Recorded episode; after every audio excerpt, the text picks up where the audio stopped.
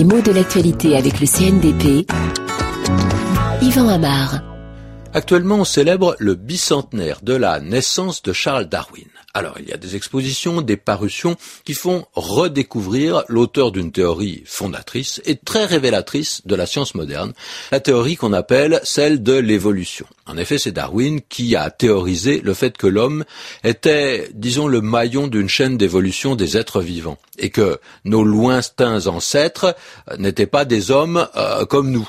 L'espèce n'est pas née telle qu'elle, elle s'est modifiée au cours du temps. Et bien souvent, cette théorie a été résumée, et d'une certaine façon, il faut bien le dire, caricaturée par la phrase célèbre « l'homme descend du singe ». Alors, on n'a pas le temps d'entrer dans les détails. On dira rapidement que le singe et l'homme sont peut-être plutôt cousins, pas vraiment père et fils. Hein. Probablement descendent-ils tous deux d'un ancêtre commun. Mais mon intérêt va d'abord à ce verbe et à cette image, descendre. L'homme descend du singe. Les plaisanteries euh, pas manqué. L'homme descend du singe, le singe descend de l'arbre. L'homme descend du singe, euh, certains descendent plus vite que d'autres. Quand je vous vois, j'ai l'impression qu'au lieu de descendre du singe, l'homme y remonte, etc. Si on fait tant de blagues là-dessus, c'est que l'image les porte. Descendre de quelqu'un, cela signifie avoir cette personne pour ancêtre. Et on peut employer le mot dans une perspective anthropologique, collective ou bien individuelle. Hein. On peut dire que les Acadiens d'aujourd'hui descendent vraisemblablement des premiers colons français qui ont peuplé le Canada. On dira aussi que Madame de Maintenon descendait d'Agrippa d'Aubigné. Hein, celle qui fut la femme de Louis XIV était la petite fille du grand poète protestant, alors qu'elle-même était catholique.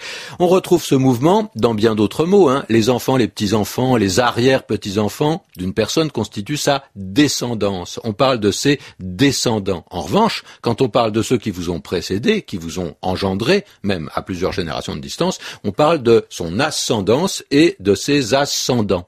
Et quand on regarde en arrière, on dit donc qu'on remonte. On fait remonter par exemple, son arbre généalogique jusqu'au XVIIIe ou XVIIe siècle, etc.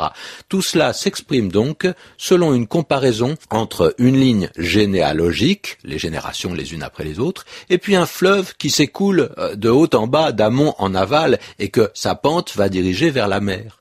Quand on remonte, c'est comme si on allait contre le mouvement naturel. Et de la même façon, on peut euh, dire qu'on remonte le temps. On parle de la machine à remonter le temps, qui n'est pas encore inventé, comme si on allait à reculons pour essayer de rejoindre sa source.